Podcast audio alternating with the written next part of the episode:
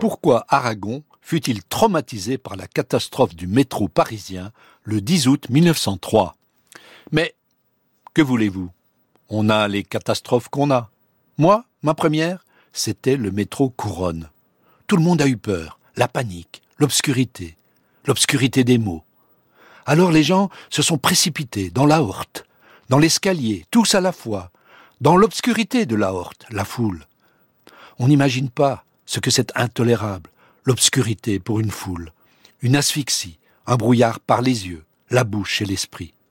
On voudrait cependant comprendre, entendre au moins, entendre voir, quand ce ne serait que l'horreur, la bouillie ou la mort, au moins la voir, cette mort, sur nous, saisir le sens à la fin du mot mort, couronne, couronne, couronne.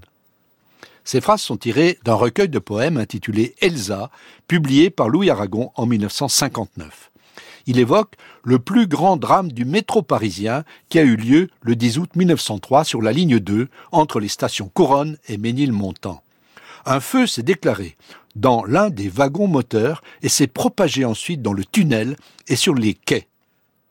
84 personnes ont perdu la vie dans cet accident qui fut le plus meurtrier du réseau parisien. Cette catastrophe est souvent évoquée aujourd'hui encore par celles ou ceux qui nous racontent l'histoire du métro parisien. Mais rares sont les récits qui l'abordent sous l'angle qu'avait privilégié Louis Aragon dans son poème. Il a insisté à plusieurs reprises sur l'importance que cet accident avait eu dans sa vie personnelle. Pourtant, il n'en a pas été directement la victime, ni le témoin oculaire. C'est le témoignage des survivants, relayé par la presse de l'époque, qui l'a marqué.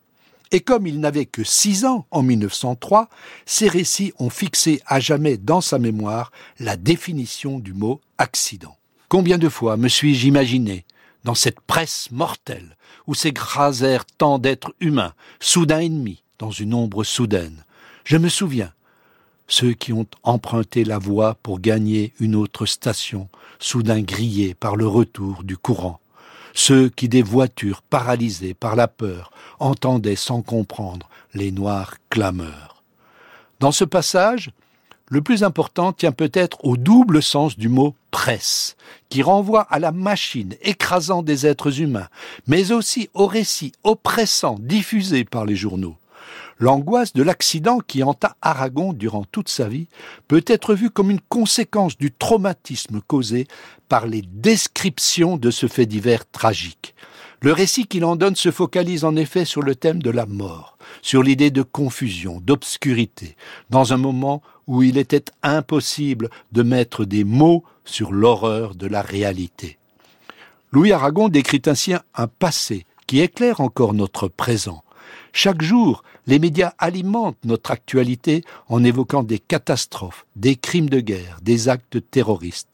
L'immense majorité d'entre nous n'en sont pas les victimes, ni les témoins directs, et pourtant les récits et les images qui nous parviennent fixent en nous des émotions qui paralysent notre raison. C'est ainsi que l'on peut comprendre la fin de son poème, quand Aragon écrit Et le feu d'un coup me porte au-delà des limites de l'homme.